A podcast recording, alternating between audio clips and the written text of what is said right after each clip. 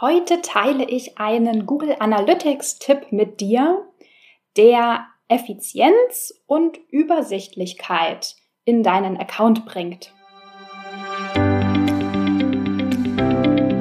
Ich bin Maria-Lena Matysek, Analytics-Freak und Gründerin vom Analytics Boost Camp. Möchtest du das volle Potenzial der Daten nutzen und dein Online-Marketing auf die Erfolgsspur bringen? Möchtest du wissen, was für dich und deine Kunden wirklich funktioniert und datengetrieben optimieren? Möchtest du glücklichere Kunden und mehr Umsatz mit deiner Webseite? Dann bist du hier richtig.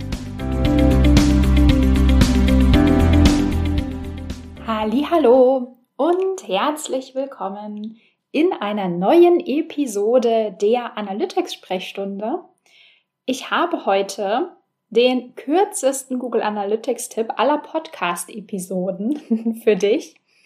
Ähm, ich habe nämlich heute in einen Google Analytics-Account eines neuen Kunden geschaut und gesehen, dass dieser Kunde ähm, seine Datenansichten ähm, in Google Analytics nicht nur einen bloßen Titel gegeben hat, also zum Beispiel irgendwie Testdatenansicht oder ähm, SEO-Datenansicht oder äh, Datenansicht Frankreich oder so, ähm, sondern auch mit Emojis beziehungsweise mit Icons versehen hat oder sozusagen Icons im Titel verwendet hat. Und erstmal dachte ich mir so, wow, toll. Emojis in Google Analytics? Äh, ja, really?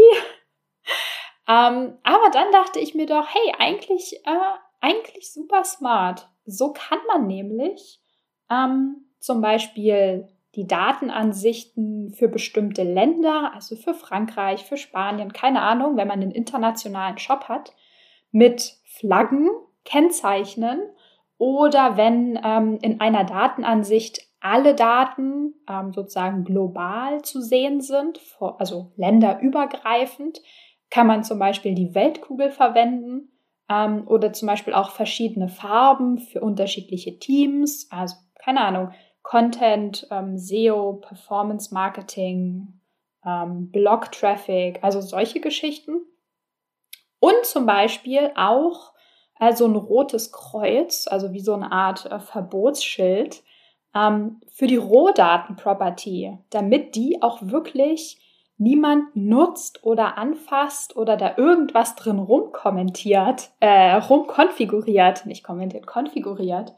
Ähm, sonst schreibe ich immer sowas in den Titel wie Rohdaten äh, in Klammern nicht verwenden oder sowas oder do not use. Ähm, aber so ein rotes Icon, also so ein Kreuz oder so ein hier nicht rein Icon ist doch ziemlich deutlich. Und dann dachte ich mir so, ja, eigentlich wirklich gar nicht so blöd ähm, da Emojis oder Icons, keine Ahnung, wie man das nennt, was jetzt genau der Unterschied ist, du weißt, was ich meine, ähm, zu verwenden, weil das einfach, ähm, ja, das hilft einfach mega gut bei der Wiedererkennung. Klar, wenn du in deinem Google Analytics Account nur, in Anführungszeichen, nur die drei Pflichtdatenansichten hast, also eine Hauptdatenansicht, mit der du wirklich arbeitest und in der du alle Konfigurationen machst, eine Rohdatenansicht, die du nicht anfasst und nichts konfigurierst und eine Testdatenansicht. Ähm, also dann hast du nur drei Datenansichten, ja, dann hast du vielleicht nicht so das Problem. Aber gerade bei internationalen Shops, wenn man dann doch ein paar mehr Datenansichten hat und vielleicht selbst hauptsächlich in einer oder zwei arbeitet, ist das super hilfreich, auf einen Blick zu sehen, bin ich hier richtig, habe ich die richtige ausgewählt, ähm, passt das soweit. Es ist nämlich äh, mir auch schon ein paar Mal passiert, dass ich irgendwie in Daten äh, geschaut habe oder mir Daten angeguckt habe und ähm, dann war, also gab es das, was ich gesucht habe, da einfach nicht. Oder es waren irgendwie Daten drin, wo ich mir dachte, hä, was ist das denn? Und ähm, ja, da war ich einfach in der falschen Datenansicht und da waren dann halt Filter angewendet zum Beispiel ähm, und ich habe einfach die Daten gar nicht gesehen, ähm, nach denen ich gesucht habe. Das fällt dann so ein bisschen unter, unter die Kategorie, ähm, eigentlich war gar nichts kaputt, man ist nur zu doof. Oh, ich habe übrigens zwei Podcast-Episoden nur für Fehler dieser Art aufgenommen. Kannst du ja mal in, in der Podcast-Historie schauen. Gibt es einmal zum Thema äh, sozusagen Fehler, die gar keine sind in Google Analytics und Fehler, die eigentlich gar keine sind im Google Tag Manager. Müsste ich noch mal rausschauen, welche Episodennummern das waren, aber findest du bestimmt. Ja, genau. Also manchmal sind es wirklich einfach die kleinen Dinge, die einem weiterhelfen und die Zeit sparen und die auch eine gewisse Übersichtlichkeit und Effizienz in einen Account reinbringen. Ich fand es auf jeden Fall, ja, ich fand es super, eine super Inspiration, das zu sehen und dass das so gut strukturiert war und dass es tatsächlich weiterhilft, ähm, Dinge auf den ersten Blick zu erkennen. Und ich werde das auf jeden Fall hm, bei größeren Analytics-Accounts in Zukunft nutzen oder ausprobieren, ob das, ähm, in welchen Use Cases man das besonders hilfreich findet. Und vielleicht hilft es dir ja auch. Supi, das war's.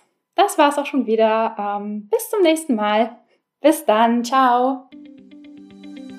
Wenn dir die Folge gefallen hat und du etwas mitnehmen konntest, dann würde ich mich mega über eine Bewertung freuen. Abonniere den Podcast, teile ihn mit Freunden und Kollegen und wenn du selbst eine Frage hast, die ich dir in der Analytics-Sprechstunde beantworten kann, dann schreib sie mir auf jeden Fall per Mail an maria@analyticsfreak.com, auf Facebook oder über LinkedIn.